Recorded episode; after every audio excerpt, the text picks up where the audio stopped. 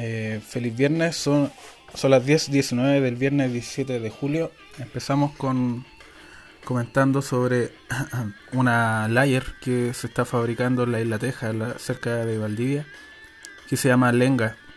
La gracia de esta cerveza es que están usando una levadura eh, de layer que al parecer es la más antigua que se ha encontrado, es la madre de las layers, se podría decir que encontraron en una zona boscosa eh, de árboles nativos en el sur de Chile. Entonces, eh, bueno, esto es como un experimento de la Universidad de Santiago con la Universidad Austral y algunos investigadores de, del Instituto Milenio de Biología Integrada.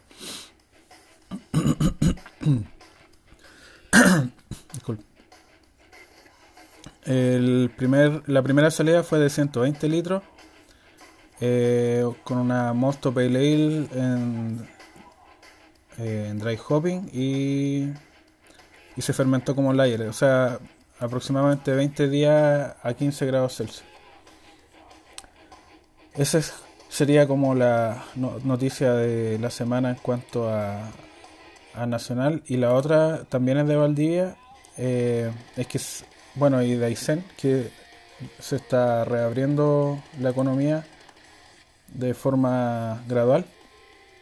Y Crónica Chile subió unas fotos del, del desconfinamiento. Bueno, hay varias normas que tienen que cumplir los, los restaurantes, los bares para, para abrir. Eh, esperemos que en dos semanas más no haya un rebrote. Si, si vemos que los síntomas aparecen a la primera semana y, todo, ojalá que no aparezcan rebrotes y y empiecen a bajar los números y volvamos a tener, bueno, nunca va a ser normal, normal, porque no hay ninguna vacuna todavía, pero por lo menos ya un retorno gradual a lo que sería un, una, no sé, una civilización post-apocalíptica del coronavirus. Eh, eso sería lo nacional. Hay unos también en, en The Beer Times, que es uno de los, de los blogs que más leo sobre cerveza hay estudios nuevos que más o menos avalan los estudios anteriores de que tiene antioxidantes y que combate los, radicales libres. Todo el tema de la oxidación del celular también es un equilibrio, no puedes tener antioxidantes super 100% efectivos porque la oxidación de las células también nos sirve a eliminar bacterias que no queremos que sigan ahí o células que no deberían estar ahí como las células cancerosas que necesitan oxidarse. Pero es una weá súper complicada y no entiendo el 100%, así que bueno, esto sería un estudio más de que bueno, el, titular dice que sería más efectivo que la crema antiedad, pero eso es como una exageración. Em, otro otro eh, artículo bastante interesante en, las los cinco veces las cinco veces que la cerveza cambió la, humanidad primero el paso a la agricultura eh, las leyes de, pureza y, las penas para quienes no cumplían con, hacer una cerveza de calidad, eh, que eran bastante, bastante duras. Eh, como Luis Pasteur empezó experimentando con las levaduras de, de, la cerveza para probar su, su técnica de pasteurización y la reapertura de la economía ah, después de la, de la, de la gran caída económica del 1999 que es, eh, y la famosa ley seca, eh, Roosevelt al final decidió reabrir la economía y, y bueno, al final la prohibición nunca prohibió el alcohol de facto, sino que lo hizo en papel y de facto solo incrementó el comercio ilegal eh, las mafias y, la informalidad, todo, la clandestinidad, se podría decir. Así que esto, lo interesante de la historia es que la gente puede aprenderla y no la repitamos de nuevo.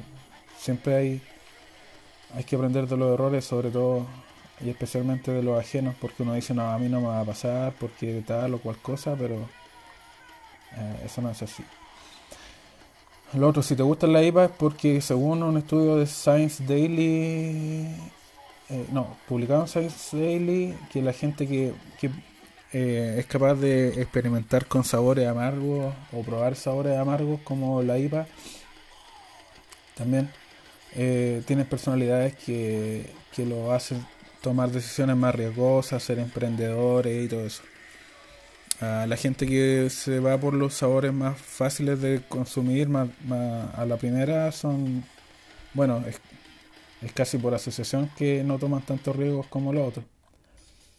Aquí se, para esto se hizo probar a gente distintos tipos de, sabores uh, y se hizo unos cuestionarios de personalidad y con eso hicieron la asociación. Ahora, una cosa es causalidad y la otra casualidad, así que no que haya correlación no, no significa que sea la causa. Pero bueno, igual está interesante. Uh, otra cosa más también científica es el tema de, generar unas levaduras de layer que puedan aguantar mayor temperatura, similar a la, a la, a la ámbar, o sea, la ale.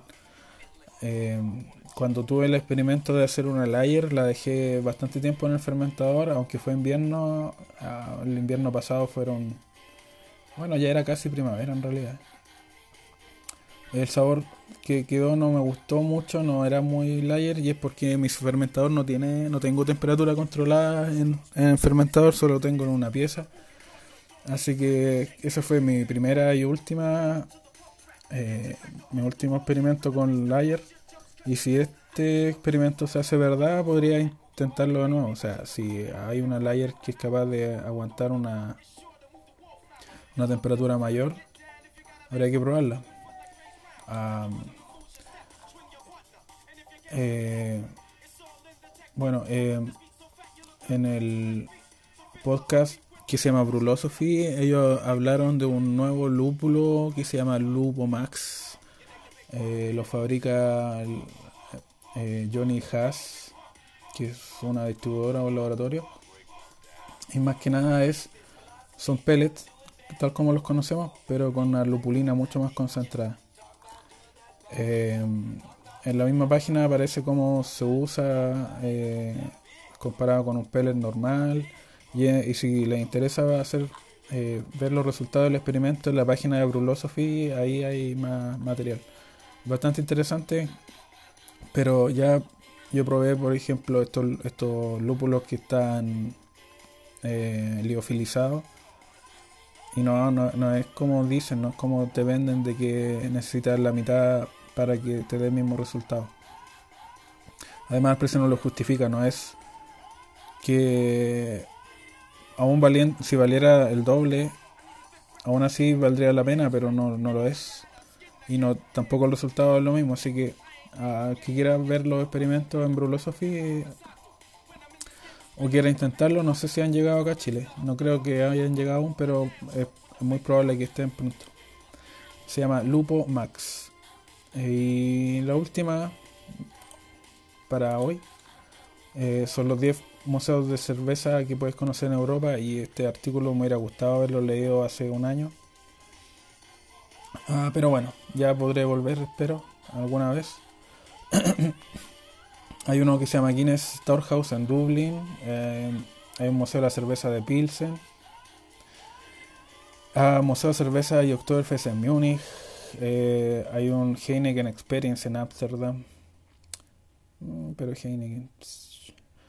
Hay un museo de, eh, de Brussels belges en Bruselas. Este es como un edificio eh, de gobierno ya, un palacio bastante bonito al verlo acá.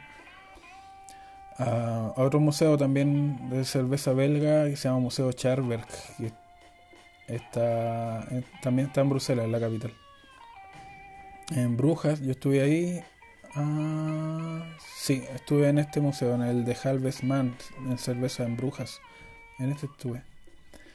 En Ucrania hay uno que se llama Museo de Leópolis. Está mm, en la ciudad que se llama así. el museo habla de los tiempos de la Unión Soviética y las dos marcas que habían, la Sigulevsky y Ivivsky, no sé cómo se pronuncia eso. también tiene varios, varios eh, tipos de botellas, tipos de barriles, sala de degustación, etcétera. En Copenhague hay un Copenhague, Copenhague, eh, hay un museo de Calvers, Calvers.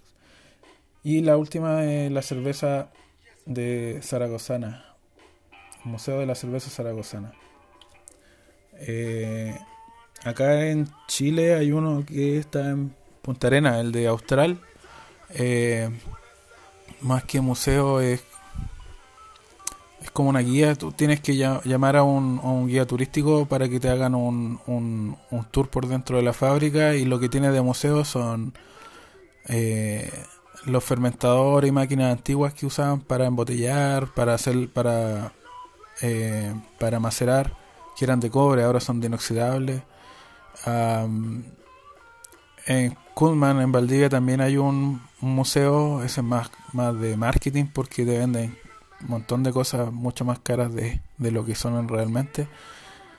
Pero ahí te venden de todo, destapadores, tapas, o sea, eh, jarro, polera, gorro. Y también tienen un centro de eventos. acá, acá, eh, sobre eso es lo que conozco de cerveza. No sé si hay más en, en, en, en Valparaíso. Hay uno de que está cerca del, del, del ascensor Victoria, pero es, un bar que tiene algunas cosas históricas dentro dentro de unas vitrinas. Ah, bueno, el próximo, cuando me acuerde, quizás lo menciono en el próximo episodio.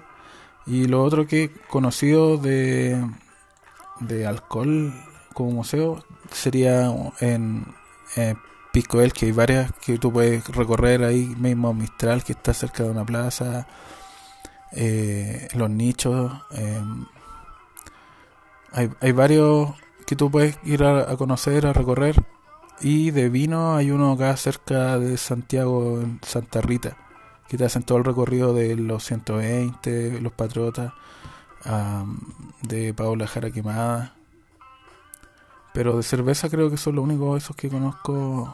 No sé si hay alguno más que se me haya olvidado. Pero bueno, esos, estos son los 10, están en The Beer Times. Y bueno, quizás conozca alguno más de los que, bueno, conocí uno, alcancé a conocer uno y me quedaría pendiente ir, por ejemplo, a, a Guinness en Irlanda. Eh, eso sería todo por hoy.